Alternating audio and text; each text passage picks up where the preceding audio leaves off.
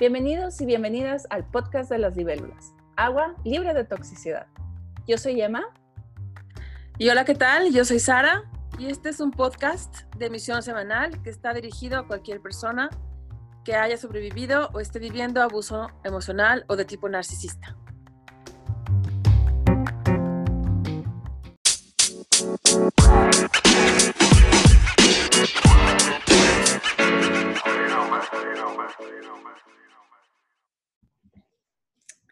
Hola, y esta semana vamos a hablar de el mejor repelente contra los narcisistas, que es la verdad. ¿Cómo estás, Sara? ¿Cómo te ha ido estos días? Hola, ¿qué tal, Emma? Muy bien, gracias a todos por estar aquí. Es un súper tema, eh, el tema de la verdad y de cómo esta tiene un impacto sobre todos, ¿no? Sobre los narcisistas, por un lado, a su manera, la repelen, la rechazan, eh, la evitan. Es como, es como kriptonita para ellos, o al menos eso creen ellos, que van a ser debilitados por la verdad.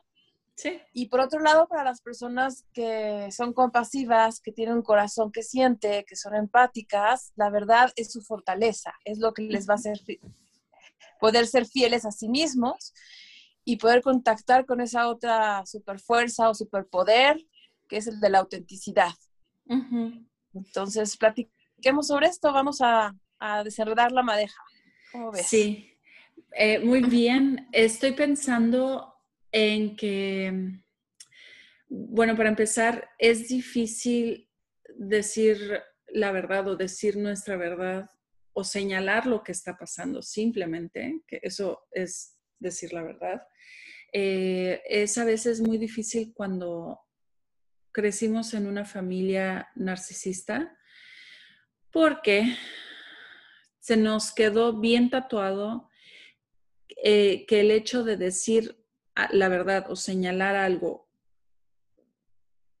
que no, que no, está, que no está pasando, alguna cosa del, que no esté pasando, que no sea la verdad, siempre nos ha tocado recibir la ira narcisista, em, burlas, bullying, y eso es eh, lo que pasa con el chivo expiatorio, que por eso lo toman de chivo expiatorio, porque es el que se da cuenta en la familia de lo que está pasando y muchas veces lo, lo señala, lo vocaliza y pues lo agarran de, de chivo expiatorio, porque castigan la verdad, castigan a la persona que se atreva a decir algo, a señalar este, lo que está pasando con el narcisista.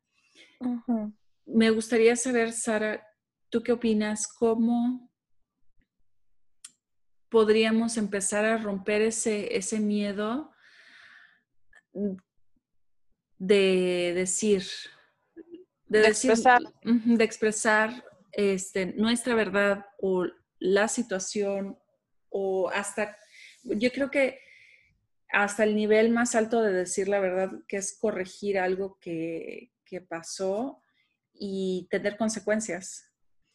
Eh, da miedo, pero desde el punto más simple que es describir lo que está pasando, eh, a veces, sí, estoy segura que se siente muy, muy da miedo cuando vienes de una familia narcisista. ¿Cómo podemos empezar? Sí, mira, yo creo que el tema de la verdad es un tema moral, es un tema de valores. Muchas veces las personas, al menos en Occidente, pareciera que le damos a la verdad un peso enorme y sacrificamos otros valores en función de la verdad, como si la pusiéramos por arriba de, otros, por, por, arriba de la compasión incluso, ¿no? Hay gente que dice, no tengo pelos en la lengua y digo lo que pienso y soy sincero y, ahí te va, ¿no? Sin, sin, miramientos a los sentimientos de otros. Y se justifican a veces en estos actos como crueles porque supuestamente se están apegando a una verdad, que de entrada pues siempre es subjetiva, ¿verdad? Pero aquí, aquí es lo que quiero mencionar. Aquí entra que el narcisista o la persona tóxica, tóxica va a jugar con, la, con el tema de la verdad de tal manera que si la verdad que tú traes o que tú señalas desde un lugar moral, porque creo que la verdad tiene que estar al servicio de otros valores. Entonces ahí donde la persona narcisista se puede sentir amenazada cuando el, el individuo que a lo mejor está haciendo en la dinámica familiar el chivo expiatorio o cualquier otra persona que por un, un, simple sentido de decencia señale una injusticia, y al señalar esa injusticia, es obvio que está usando el valor de la verdad a favor del valor de la justicia o de cualquier otro valor que implique amor, por así decirlo, ¿no? Entonces, eh, cuando el narcisista se siente amenazado porque alguien usa la verdad para señalar que algo está siendo injusto, que algo está siendo, eh, pues, moralmente incorrecto, el narcisista va a entrar en ira o en furia y va a utilizar todo su arsenal, arsenal de, técnicas para, para de, a la persona que está sacando esa espada tímida, ¿no? Sí. Y, va a, a, tratar de, pues obviamente, no, no, le llamaríamos desmentirlo, más bien sería minimizar su, su, su testimonio, trataría de hacer esa técnica del gaslighting, de, trataría de coercionar a otros supuestos testigos para que estén de su lado y le respalden. Como un bully, como un bully, como alguien que hace mobbing, son dinámicas parecidas. Ahora, los seres humanos, ya sea que hayan vivido dentro de un ambiente familiar con estas características psicopáticas o no, en general, como somos seres de grupos, seres sociales, tendemos a estar muy alertas a que no se nos segregue, a que no se nos orille, a que no se nos vaya a dejar dentro del lugar de cualquier grupo en el, en el asiento del chivo expiatorio. Y entonces todos los seres humanos en general, empáticos o no, pero pues la mayoría de los seres humanos somos empáticos, tenemos estas alertas y se nos despierta un sistema de alarma interior que a lo mejor nos va a mover a, actuar desde un lugar de sobrevivencia y a tener miedo tal cual de confrontar a las figuras que en ese momento dentro del grupo tengan como esta voz aparentemente o este lugar de autoridad y que estuvieran, sí, expresando algo que no es lo que está sucediendo o que está yendo en contra de la moral, de la ética, del amor, de la compasión.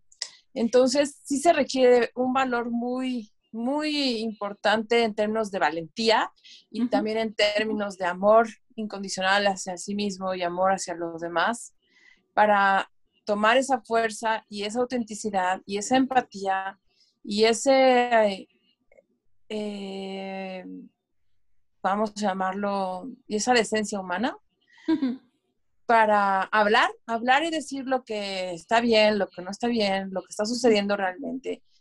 Y hacer equipo con esas otras personas que puedan estar como testigos silenciosos o incluso como gente atemorizada que pudiera parecer que están fungiendo de monos voladores, ¿no? Mm, Con, o sea, haciéndoles la segunda a los narcisos, a los bullies, etcétera. Sí. El tema es como agarrarte de tu empatía, agarrarte de esta frase eh, sumamente espiritual que está expresada en todas las religiones de diferentes maneras y en todas las culturas, que es no hagas el otro lo que no te gustaría que te hagan a ti. O sea, no te quedes callado si a ti no te gustaría que alguien se quede callado cuando te está sucediendo a ti, por ejemplo. También ama a tu prójimo como a ti mismo. Piensa lo que sentiría la otra persona, lo que podría estar experimentando de sentirse señalado con, o acusado bajo la mira de alguien que nada más lo está haciendo cruel, está haciendo injusto, está mintiendo descaradamente y tú estando ahí parado, ¿no? ¿Qué, Siempre tomando en cuenta que... Siempre tomando en cuenta que... Ay, órale, se me fue totalmente la idea, perdón. Mm. Me pasó... Siempre tomando en cuenta eh, dónde poner la empatía. Primero tú y después el otro, porque sí que uno no quiere que, que nos deje, por ejemplo, me dejen de hablar, pero si el narcisista ya ha abusado profusamente de mí y ya me ha comprobado que es un narcisista, pues le voy a dejar de hablar. Entonces, súper importante saber dónde poner esa empatía, de que estás eh, mencionando, de cómo quiero que me traten, este, ser un, un espejo fidedigno del mundo. Con asertividad, yo creo. Aquí es un tema como de asertividad. Siempre y cuando te tomes en cuenta a ti primero, la empatía la puedes poner en todos lados, en los que consideres que es adecuado. Sí. Pero porque vas primero tú. ¿Qué quiere decir? Sabemos que los narcisistas usan la empatía para, para del otro para manipular. Entonces, si tú estás consciente de que vas primero en esa ecuación en cualquiera, estás bastante protegido frente a los intentos de, manipulación por parte de la otra persona. Sí. Sin embargo, yo creo que sí es importante hacer uso de otras estrategias y de otras inteligencias emocionales, como por ejemplo la asertividad. ¿Qué quiere decir? El saber templar la manera en la que vas a expresar tu, tu visión de la verdad o tu defensa de la justicia o tu compasión o eh, lo que sea que sientes que tienes que hacer, ¿no? La defensa del débil, por ejemplo. Eh, del débil que está justificado defenderle, porque acuérdense que los narcisistas también a veces se ponen de víctimas, ¿no? Sí. Entonces, bueno, el punto es, a lo que voy, es a que la autenticidad, el poder de la, del ser auténtico y ser fiel a ti mismo, es muy importante llevarlo de la mano con la empatía. Y yo creo que esta capacidad de ser real a ti y a la verdad, a la verdad aunque sea subjetiva, pero a la verdad, de alguna manera, y a la verdad que a su vez está al servicio de otros valores, desde luego, es, es, la manera en la que podemos crear un mundo mejor y redimir a la humanidad, en pocas palabras. y, ah, eso que, o sea, lo mencionas como, suena de, lo que estás hablando de los valores morales y de, decir la verdad y es la, va a ser lo que va a mejorar el mundo, este, me gustaría hacer también mención que no es solo así ver una escena dramática, el narcisista poniendo su bota sobre el cuello de alguien y tú defendiendo y diciendo no, sino también cosas de la vida diaria que que parecerían irrelevantes, pero no. pero en realidad son, son, reflejos, son reflejos de lo que es correcto. Y cuando, y cuando minimizas lo que, voy a, entre comillas, lo que es correcto, eh, poco a poco vas cambiando tu realidad y entras en un gaslighting profundo que cambia tu cerebro eh, y al final de, bueno, muchas décadas o muchos años de abuso narcisista y trauma, sí te cambia sí, eh, la estructura cerebral y sí te cambia tu pronóstico para cosas como demencia, Alzheimer, te deja con una neblina mental, como, como yo diré, de, ¿qué, ¿qué, iba a decir? Este, no, no, no, pero sí te cambia profundamente tu realidad y profundamente todo, cómo interactúas con el mundo, dónde piensas que está el piso, dónde piensas que está lo más abajo, lo más arriba. Y, por ejemplo, voy a dar un ejemplo súper simple. Eh, ya en las últimas etapas de, de mi matrimonio, yo ya me daba cuenta de las cosas muy raras que hacía mi ex esposo, como regañarme profusamente porque dejé eh, la, alacena, la puerta de la alacena abierta y una de las perritas agarró una cosa y, se la comió. Y que pudo haber muerto la perrita y que yo la dejé abierta. Según yo, no lo dejé abierto, pero ahora sí me hice cargo de que iba a dejar bien cerrado todo. Y entonces me di cuenta que era él el que dejaba todo abierto y me acuerdo que te, le, te tomé una, le tomé una foto y te la mandé a ti y conté cuántas, cuántas puertitas había dejado abierta. Creo que dejó abierto todo, todos los cajones, todas las puertitas de todo, o sea, de todos lados de la cocina, solo le faltó el refri y la puerta del microondas. Entonces, ¿qué es lo, justo? Lo justo es decir, no fue justo que me hayas echado a mí la culpa de algo que la verdad no me consta, pero tampoco te consta a ti. Y no es justo que eso se aplique a mí y no se aplique a ti. Y no es justo que, que tú vivas en una realidad y yo en otra. Eh, y es una, es una justicia muy pequeña, no va a haber paz en el mundo, no se va a acabar, el hambre del mundo, racismo, por que se haga justicia por las puertitas de las alacenas cerradas o abiertas. Pero es respeto, dignidad humana, el simplemente reconocer tu realidad. Y el que no te reconozcan nada, al contrario, te lo cambien todo, hasta las cosas más minúsculas como dejaste abierto, dejaste esto, lo pusiste aquí, lo pusiste allá. Es muy pequeño, pero es muy grande. Es muy grande y es la base que sedimenta el gaslighting.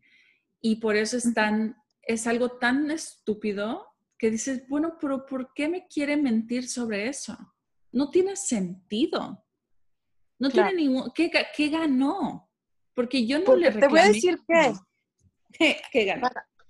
Para, ellos es claro que estos pequeños detalles son los que les hacen ganar las batallas y finalmente las guerras. ¿Sí? Son los que les permiten devaluarte, minimizarte, confundirte y a río de, revuelto ganancia de pescadores. Saben que va a ser más fácil eh, controlarte, manipularte y recibir de ti lo que ellos quieren.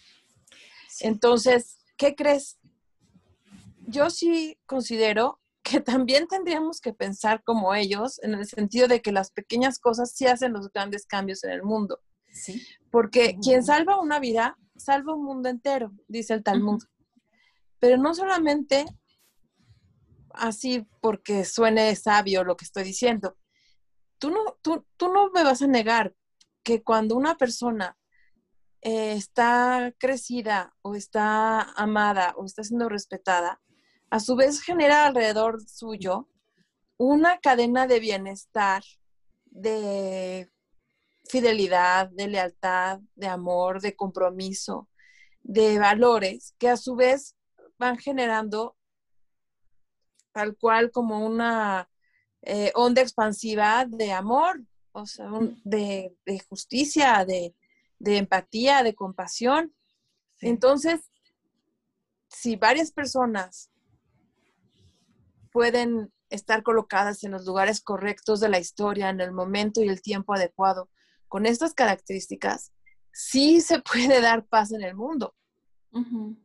¿No? O sea, no, no neguemos que, que sí hace una diferencia muy grande para toda la humanidad cuando uno sabe decir que no, cuando toca decir que no, sabe decir que sí, cuando toca decir que sí, sabe ser asertivo para levantarse y defender lo que tenga que ser defendido.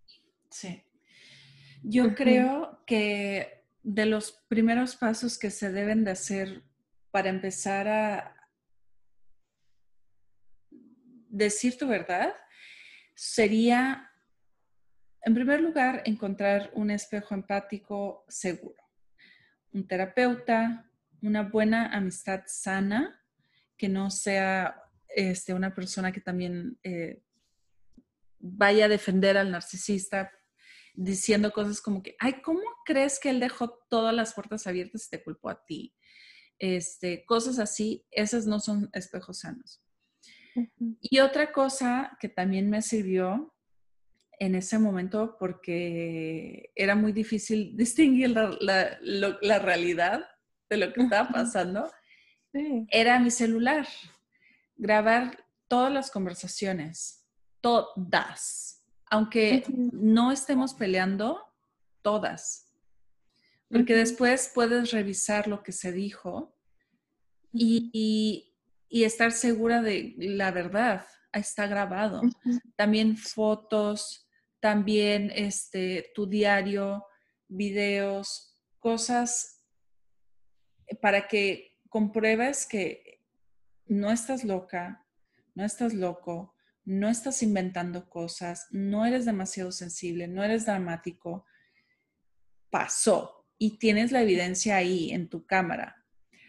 Este, y que lo compartas también con tu espejo empático y seguro. Pero yo creo que también es súper importante si estás en una relación, por, por ejemplo, familiar, muy importante, de esas fundamentales en la vida, como tu matrimonio, tu, tu relación familiar, ya sea madre, padre, con un narcisista, que te alejes. Claro. Que crezcas por otro lado, que busques por otro lado y con el tiempo vas a ganar la confianza y la fuerza para poder separarte completamente, ya sea divorciarte o contacto cero con tus, con tus familiares narcisistas, este, porque solo así puedes sanar y solo así puedes probar que si dices la verdad y que si expresas tu, por ejemplo, si no estás de acuerdo, con otras personas normales vas a ver que hay una reacción muy diferente. Va a haber un, un diálogo, un acuerdo, un estira y jala de ambas partes que es sano, porque uno puede decir, ah, bueno, pero es que yo hice, me acuerdo que hice eso por aquello. No, no, no. O sea, ¿sabes? Una negociación de lo que pasó y de qué mucho, muy diferente, mucho más sana, sin meter culpas, porque a veces accidentes pasan y no es responsabilidad de nadie. Este, y, y sí, necesitamos estar, al final de cuentas, que esa sea nuestra meta, que nuestro círculo cercano, nuestras bases fundamentales de nuestra vida sean puras gentes sanas, empáticas y espejos verdaderos. Ya que el vecino, que el, el, compañero de la oficina, del piso 4, sean narcisistas, pues hay que se queden ahí ya lejitos. Pero, pero esas personas muy cercanas, yo recomiendo que sí trabajen en, en separarse de, de ellos. Sí, definitivamente, porque no se trata de aquí de hacer una campaña así en contra del narcisista, con confrontándolo cada vez, ¿no? Ajá. Eh, se trata de, que aceptemos que ellos van a seguir mintiendo, que van a seguir gaslightando, que van a seguir... que no pueden controlarse. Que es que apenas vean vulnerabilidad en alguien van a atacar, que, y si no la hay, y si ellos nada más se sienten mal, pues van a buscar a ver a quién minimizan, a quién a quién le tratan encubiertamente o con agresión pasiva de hacer sentir incómodo. Entonces, la verdad es que la distancia de por medio te va a permitir estar en un ambiente sano. Ahora sí que si, si fueras planta, vete a una, a una maceta con, donde no haya este, parásitos, ¿no? O sea, necesitas un espacio sano donde poder conectar con tu verdadera eh, voz interior. Tu esencia y poder ser fiel y leal a tus percepciones, a lo que sientes, a tus memorias, cultivar este arte de escucharte por encima de cualquier otra voz en el mundo. y, creo que es un proceso muy bonito porque es un, en la medida en que más, más fiel eres a ti mismo, más, más te escuchas, más te apegas a la empatía, a la compasión, a la autenticidad, a tu verdadera voz interior, más creces, más te fortaleces. Y sí, a veces va a ser necesario de forma muy asertiva eh, poner los puntos en las is y marcar que las cosas fueron de una manera diferente a la que quieren implementar estos individuos o seres como si fuera la verdad eh, oficial, ¿no? Sí. Porque ellos saben, como muchos políticos, que la clave es repetirlo las suficientes veces para que al rato se cree y se considere como verdadero, ¿no? Entonces, no hay que dejarlos tampoco. Sí. Pero lo, lo, importante aquí eh, va a ser sanar, curarte, crecer, fortalecerte. Y, y sí, no dejar que, que, hagan a otros lo que no te gustaría que te hagan a ti tampoco. ¿no? Sí. O sea, no se vale ser cobarde, creo. No se vale ser cobarde con uno mismo, no se vale ser cobarde con los otros. Pero, ¿sabes lo contrario, te conviertes en una especie de, de extensión de... Sí, mono volador. Mono volador, de un bystander, que alguien parado ahí que no dijo nada y que con su silencio validó todo lo que no debía haber sido cambiado, ah, ¿no? Claro. Entonces, hay momentos donde por más que te quieras cuidar a ti mismo, eh, la mejor forma de cuidarte es cuidando del otro. Sí, pero sabes, que eh, hay que tener cuidado en no caer en el error, de recién graduado de, salirse de, del encanto narcisista, del, sí, del sueño narcisista, es, es no... No te vuelvas a de arco. No, no, no, no caer en la trampa, porque a veces lo que están buscando es que, tú hagas eso para descalificarte, ¿no? O simplemente para obtener suplemento narcisista. Eh, acuérdense del término needling, que es como agujear, o sea, picar con la aguja, así como que palito, eh, no, cuchillito de palo, ¿no? Que no corta, pero como tizna. Y entonces ahí, eh, si te están, si te están provocando, ah, también otra cosa, que le dicen silbato de perro, que es cuando el narcisista sabe que esto para ti es muy importante o muy delicado y lo menciona en un contexto, sin contexto, eh, frente a otras personas para hacerte reaccionar a ti. Porque ya es como los, los silbatos de perro que solo los perros los escuchan y los, los vuelve locos. Pues una, un, algo, un trigger que haga que, la víctima del, abuso narcisista explote, pero solo ellas o él sepa del contexto. Y eso les sirve, una, para sacar eh, suplemento narcisista porque ve tu reacción y no sé qué sacan placer de eso. Y dos, para tener este validez ante la sociedad de decir, miren, está loca. O sea, ve cómo reaccionó por un comentario que X. Eh, sí. Entonces, con cuidado. hay que ser inteligentes. Vamos a defender al, al, que está bajo el yugo de, la mentira narcisista, pero muy inteligentemente. Por ejemplo, vamos, por ejemplo, eh, Desde tu lugar de poder. Yo había escuchado... trabajar mucho en el poder personal. ¿Qué opinas, ¿Qué opinas de esto? Yo había escuchado que, por ejemplo, si ves, estás en un autobús y ves a un tipo buleando a alguien por, yo qué sé, porque trae un hijab, porque es de otra raza, porque yo qué sé, es no... Razas, ah, no, ah. los seres humanos no tenemos razas, ¿eh? No Pero bueno, porque hay, hay fenotipos distintos, ¿no? Pero no, no, somos, no somos razas. Somos raza humana una sola y a veces hay fenotipos diferentes. Ajá, no hablar Perdón con que hice la, la anotación, pero justo alguien hoy me estaba eh, mostrando una cita donde, donde, bueno, whatever, no, no, no, no los distraigo más, nada más sí hay que dejar de pensar que se trata de tolerar razas porque no somos mm.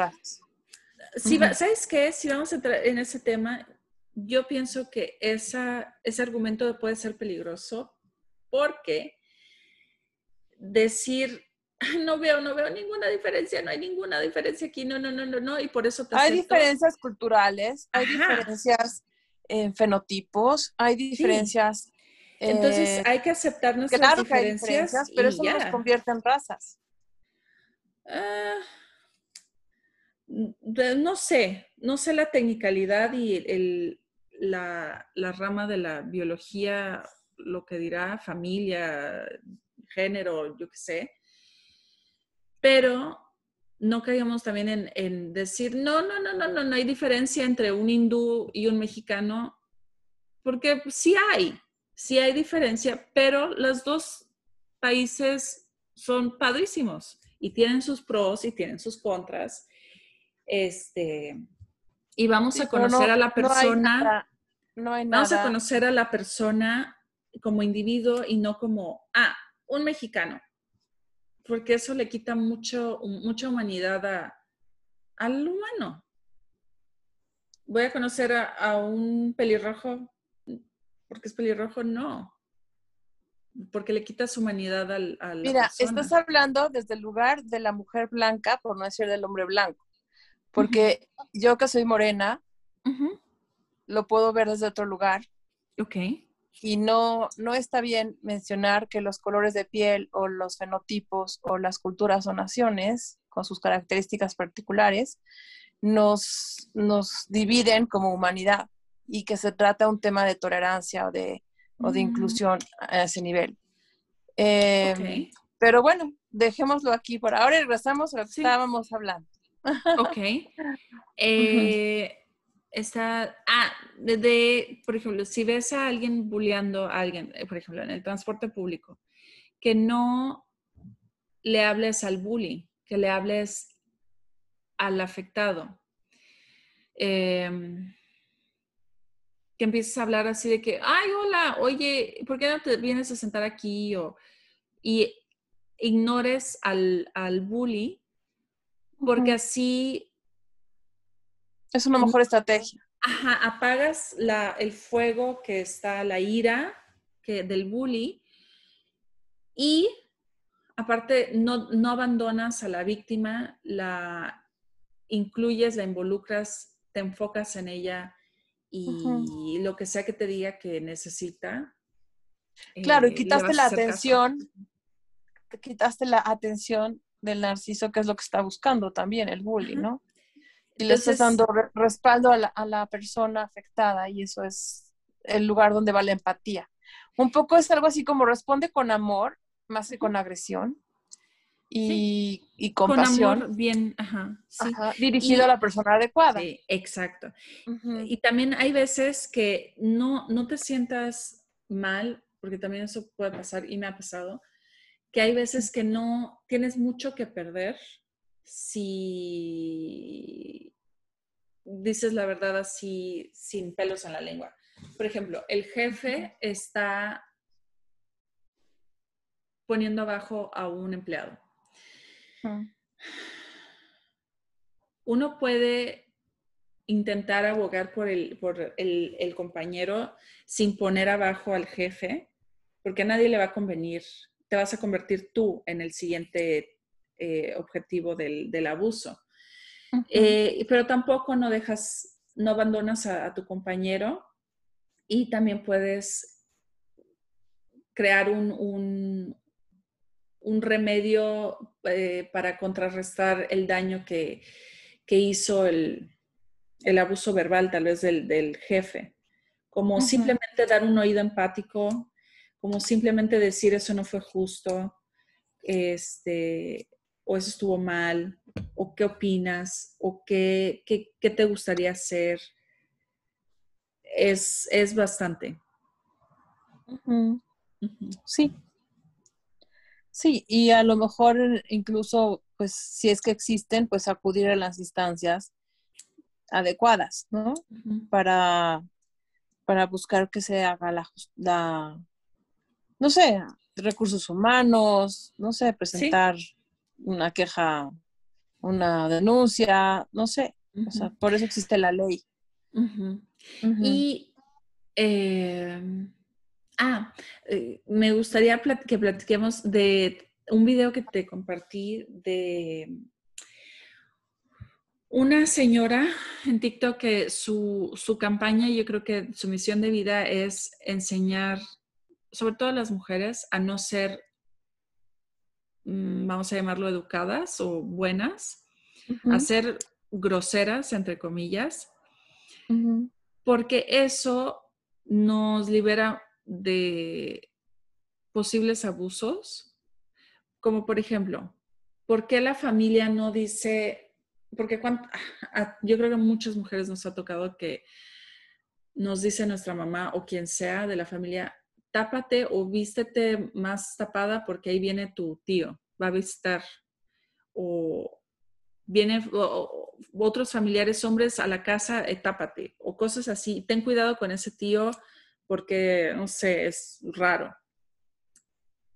O sea, le están diciendo a las víctimas que callen, que dejen, que se apaguen, en vez de señalar el tío, ¿por qué lo invitan? ¿O por qué cuando... El, tío creepy, ¿no? El, el, que decía, o sea, el tío, el tío rarito, el tío... O el amigo de los papás, o porque a mí, me tocó con, el amigo del, de mi padrastro, que era un asco. Este los viejos libidinosos, los... En México le llaman también los, eh, no sé. ¿Rabo verdes? Rabo verdes, cosas así, porque son todos, eh, pues sí, libidinosos, ¿no? O sea, acosadores, nada más por tener más edad, ¿no? Sí, y siempre es eh, con las indefensas. Ajá. Entonces, en vez de decir, güey, ese comentario estuvo totalmente inapropiado o qué estás viendo o algo así, no, es tápate, es no, no, no le des eh, hilo a la conversación, eh, yo qué sé. Entonces, si dejáramos la que la verdad existiera así, tal como es, este amigo o tío libidinoso no tendría espacio en la casa. Se, se, hablaría del tema abiertamente sí, y, se, caería en la conclusión de que ¿por qué estamos invitando a esta persona? No, y él, él mismo se sentiría incómodo, se sentiría señalado, porque, o sea, y y se iría, porque siguen frecuentando a esa familia o esos amigos porque son eh, habilitados, habilitados por esconder la verdad. Porque nadie lo señala. Ajá, entonces... Mejor le dicen las víctimas potenciales, eh, hazte chiquito, que no te vean. y eso nada más las hace más vulnerables para el ataque. Porque las desempoderó ese tipo de actitudes. Sí. Y eh, entonces por eso eh, su campaña es como que está bien, sé grosera, no seas educada.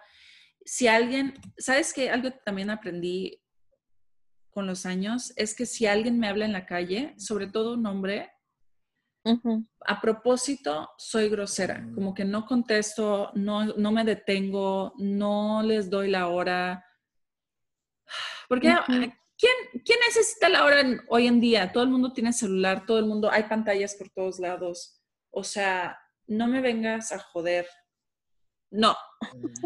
Este, y soy grosera y lo siento, pero si necesitas ayuda de verdad, te meterías a, una, a un Oxxo y preguntarías la hora no una chava en una parada de autobús sola.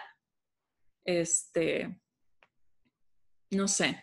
Prefiero ser grosera y protegerme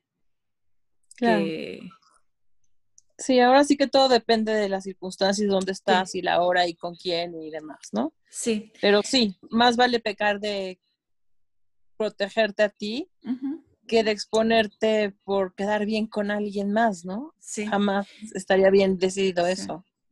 Sí.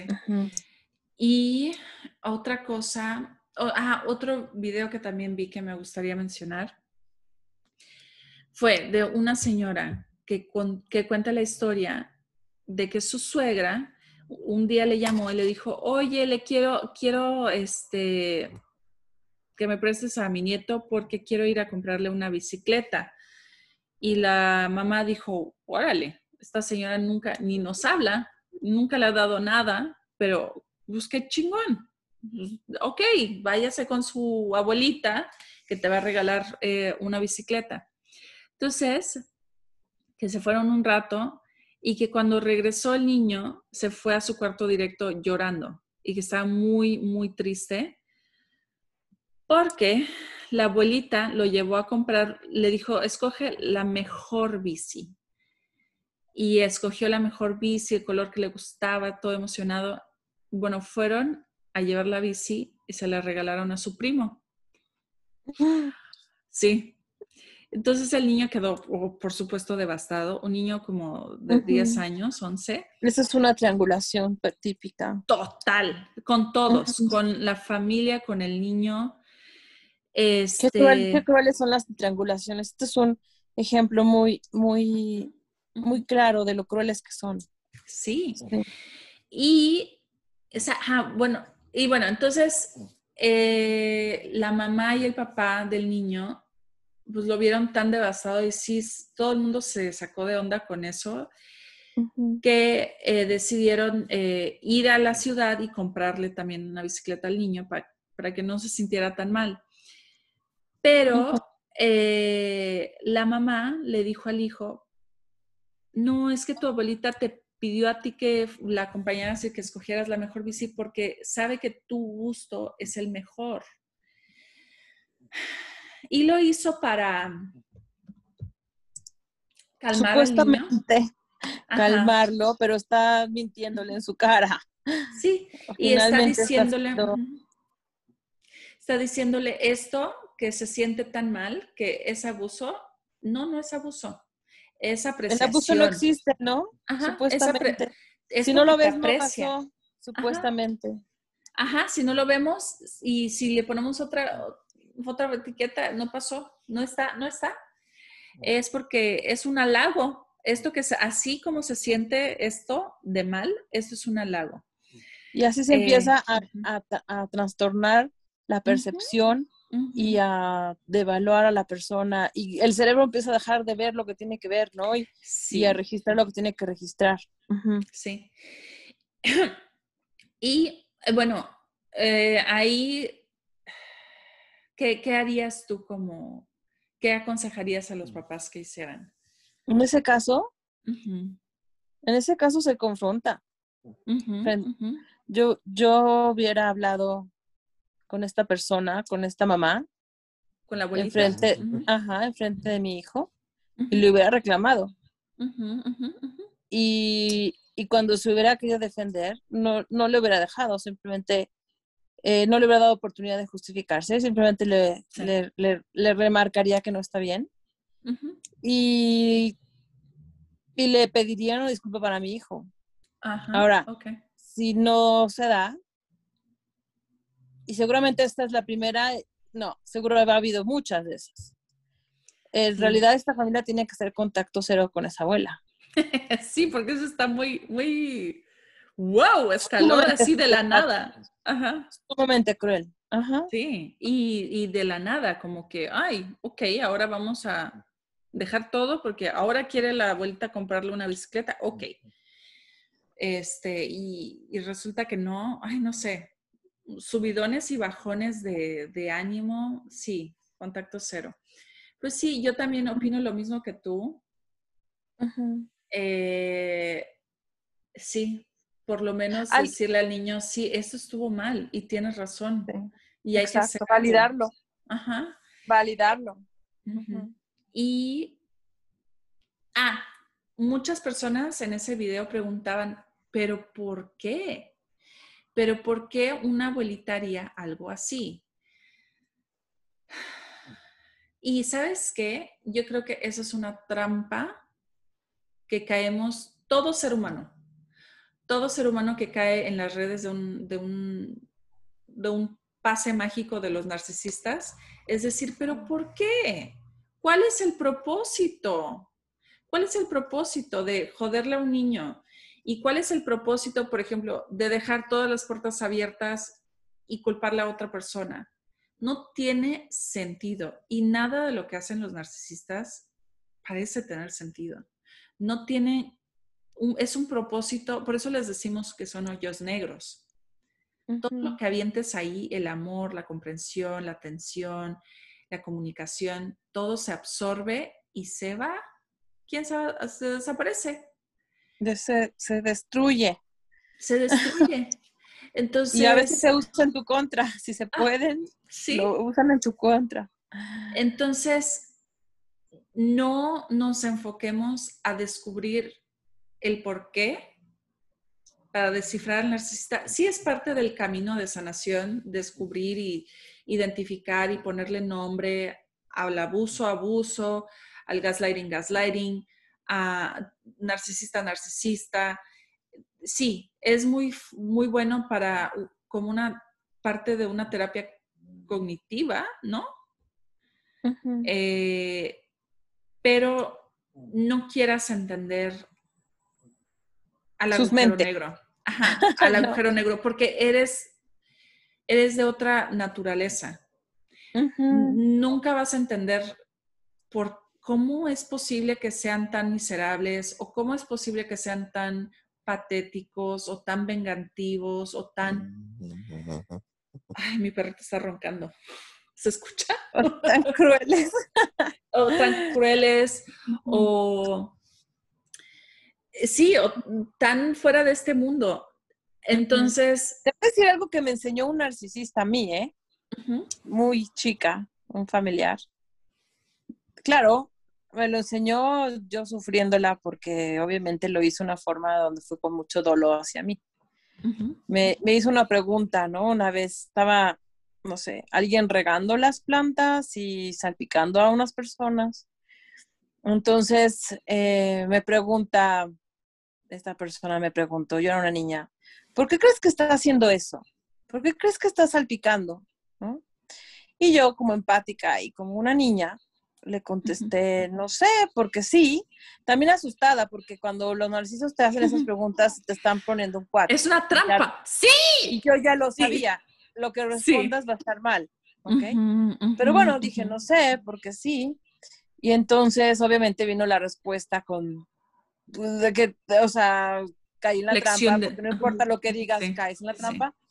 Y, eh, y obviamente, pues me regañó y me, me hizo sentir como si fuera una mensa porque en realidad siempre hay otras razones por las que las personas están haciendo las cosas y nunca es porque sí. O sea, siempre va a haber un, va, me lo enseñó este Narciso, ¿no? O sea, siempre va a haber una razón de dolo o alguna razón de, de detrás egoísta eh, o que le venga bien a la persona o, que gane algo por estar haciendo lo que hace. No existe el sin querer, no existe el porque sí, no existe el, eh, ups, salió así, ¿me entiendes? Sí. Y bueno, es una lección que me la da un narciso precisamente porque el león cree que todos son de su condición. Sí, sí. Entonces, sí, a mí sí me pasa que puede yo, puedo yo cometer un error donde sin querer afecte a otros y obviamente a lo mejor fue un descuido y a lo mejor parecería que fue un porque sí, ¿no? Pero para un narciso no existe eso. Todos tienen una intención con dolo cuando hacen lo que hacen, porque él, mm. él es así. ¿Ok? Sí, sí. Y entonces me estaba enseñando eso. Me estaba enseñando cómo piensan ellos. Siempre hay una razón por la que hacen lo que hacen. Y es una razón que no puedes pensar que es porque sí. Como empático vas a quererlo justificar. Porque se descuidó, porque se distrajo, porque no se fijó, porque se confundió, porque no le queremos ver las intenciones negativas, porque las personas empáticas no trabajamos así nuestras... También eh, León piensa que son, es, todo el mundo es de su condición también de ese otro lado. Exacto. Sí, eh, eh, totalmente de acuerdo. Y sabes que eso también y ahí es la raíz de la disonancia cognitiva. ¿Cómo crees que mi abuelita, que es mi abuelita, me iba a poner, lo iba a hacer esto de la bicicleta con dolo. O sea, está muy, es muy fuerte pensar eso. o la hija que piense, mi madre lo hizo con dolo con mi hijo, ¿no? Entonces, sin embargo, sí, hay que verla, sí. hay que buscar. Y uno pues no, quiere, Sí, y uno no quiere también creer que exista gente malvada, pero la gente malvada sí existe y no todos están en la cárcel y no todos los están en un hospital psiquiátrico, están durmiendo al lado de ti en la cama, están criando a tus hijos, sí. Entonces... Están diciendo eh, la cuna, como esa famosa película de terror. Sí. Así se llamaba, ¿no? La mano, que, mano que, mece la cuna. Este, toca madera. Tocamos madera, como dices. Oh, mi vida, te asustaste en serio. este. No, pero no, no, no, no, no se asusten, o sea, no, somos, no, somos más poderosos los empáticos, somos más inteligentes, pero somos más no hay que, nada más hay que acordarnos de no verlos como si somos nosotros. Y también la verdad, ver la verdad también decirnos la verdad a nosotros mismos. Ahí se quita la disonancia cognitiva. Duele muchísimo, muchísimo aceptar que lamentablemente mi, por ejemplo, mi mamá es malvada. O, mira, ni siquiera uses la palabra malvada porque tal vez es demasiado, demasiado y no puedes. Pero narcisista o abusiva o egoísta o, tóxica es una palabra tóxica. amenaza menos. Ajá. Entonces, dite la verdad también a ti. Esta persona es tóxica. Es tóxica. Ah. Pero a, veces, la verdad nos liberará de los narcisistas. Sí. Quiero decir algo más en, este tema de la verdad. ¿por qué a veces los bullies o los que están ahí haciendo el mobbing o en las familias atacan a las personas a veces más sensibles y más empáticas? Porque uno, son muy inteligentes. Dos, son altamente perceptivas. Tres, tienen claridad sobre lo que está sucediendo porque están en contacto con sus emociones. Y esto amenaza mucho al, al bully o al narciso porque sabe que está siendo leído, nada más con ser mirado. Sabe que, están, que no está logrando con esta verborreica, no sé, con este discurso, con esta imagen que proyecta, con esta manipulación constante, con esta ira o con, estos, o con esta adulación, sabe que, que hay alguien ahí callado, sensible, empático, que está viendo todo y que sabe la verdad. Entonces, por eso a veces los atacan. Por eso a veces los atacan. Y, y bueno, es un, es un trabajo para las personas que así son, altamente sensibles o empáticas. Em, empoderarse, para que sea al revés. Y justo esta fuerza que tienen porque están más cerca de la verdad y de la autenticidad, genere lo que tiene que generar, ¿no? Que es la debilidad de la mentira o de la persona tóxica o, narcisa, que prefieran irse porque estás tú ahí. yo le decía a una persona, mira, le decía un, se lo decía a un señor, ¿eh? bastante alto en una, en una empresa, ¿no? Muy empático, pero pues en esos niveles de, de éxito, pues seguro hay muchos tiburones alrededor, ¿no? Y entonces a veces pues se topaba con gente muy narcisa y muy psicopática. Y bueno, hicimos como un trabajo de empoderamiento y, y yo le decía, y creo que le gustó, le gustó la analogía, le decía, mira, cuando en la bahía o donde sea que sea, llegan las orcas, los tiburones huyen. Mm, Entonces, conviértete, eh, si tú eres un ser sumamente sensible, empático, conviértete en ese mamífero empático, que las orcas son mamíferos.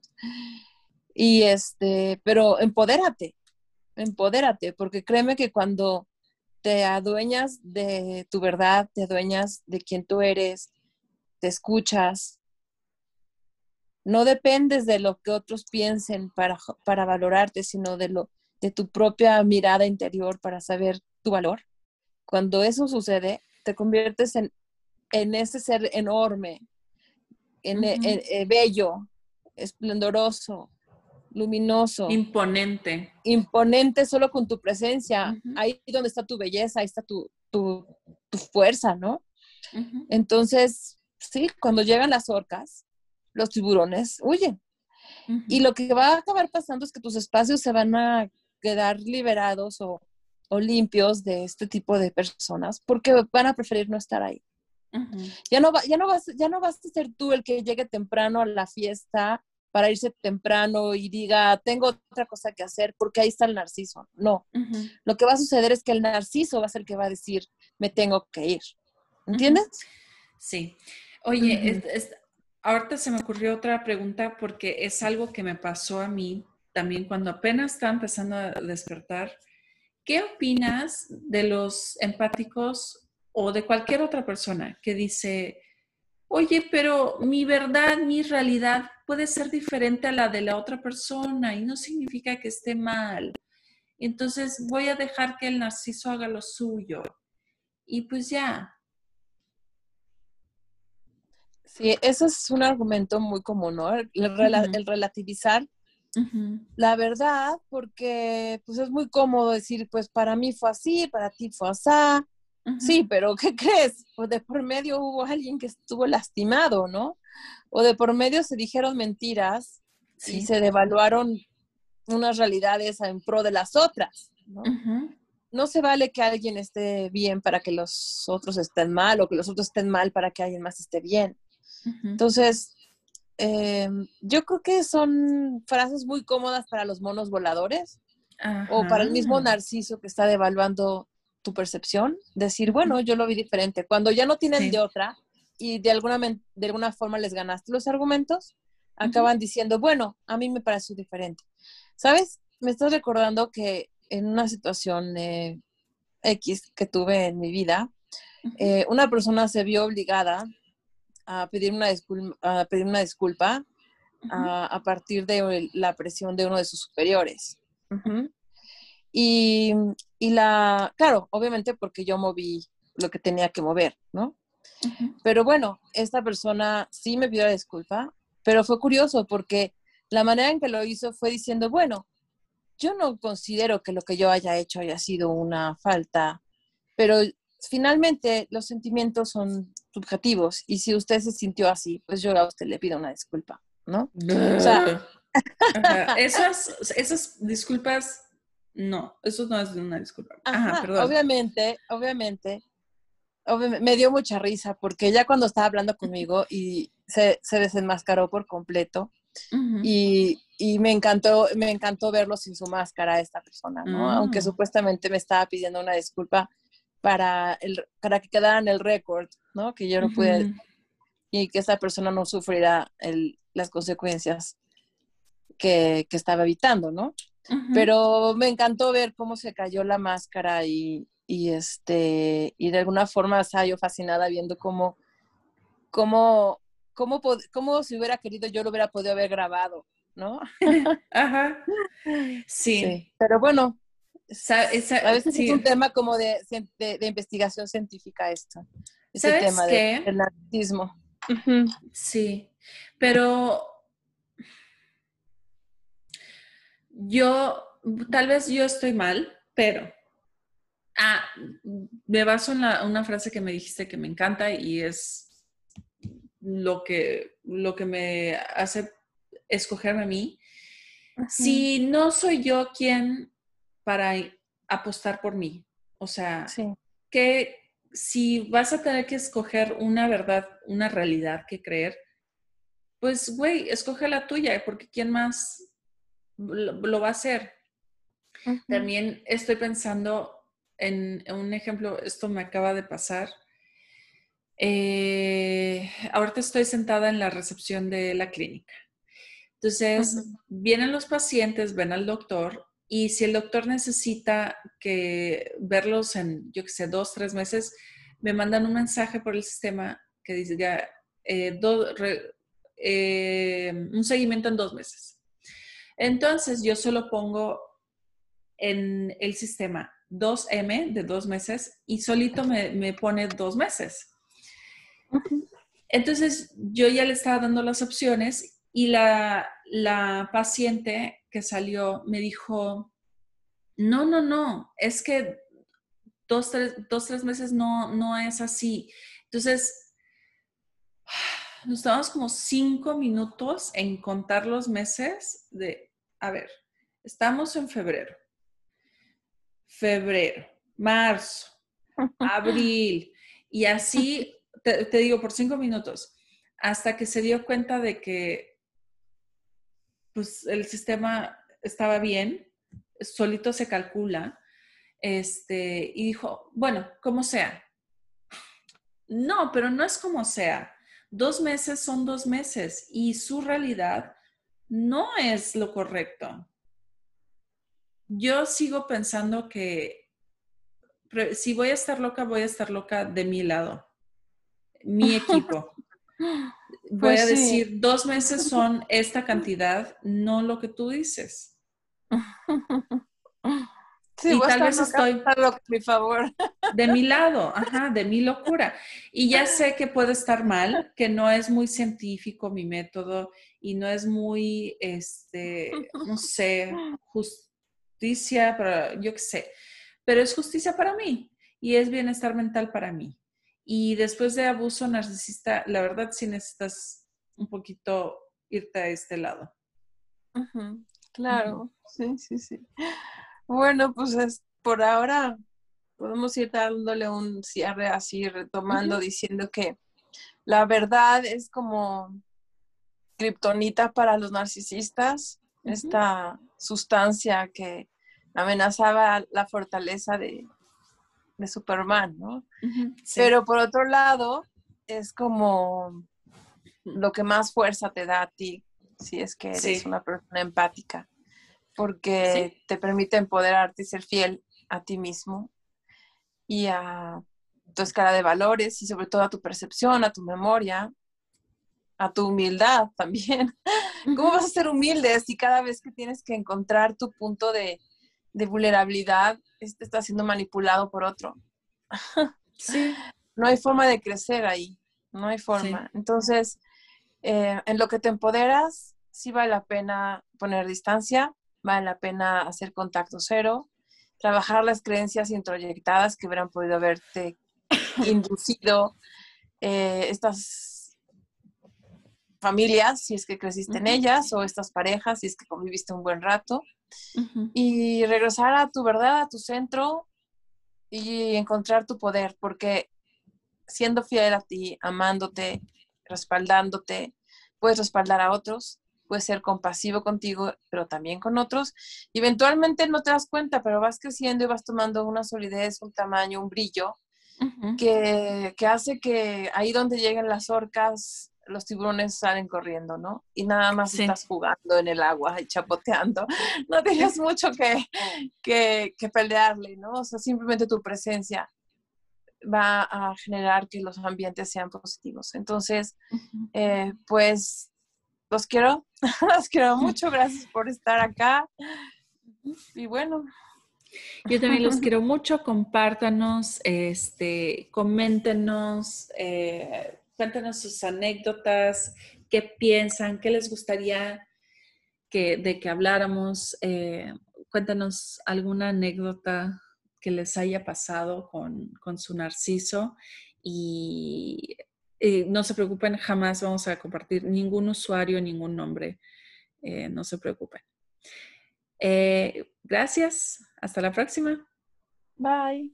Bye.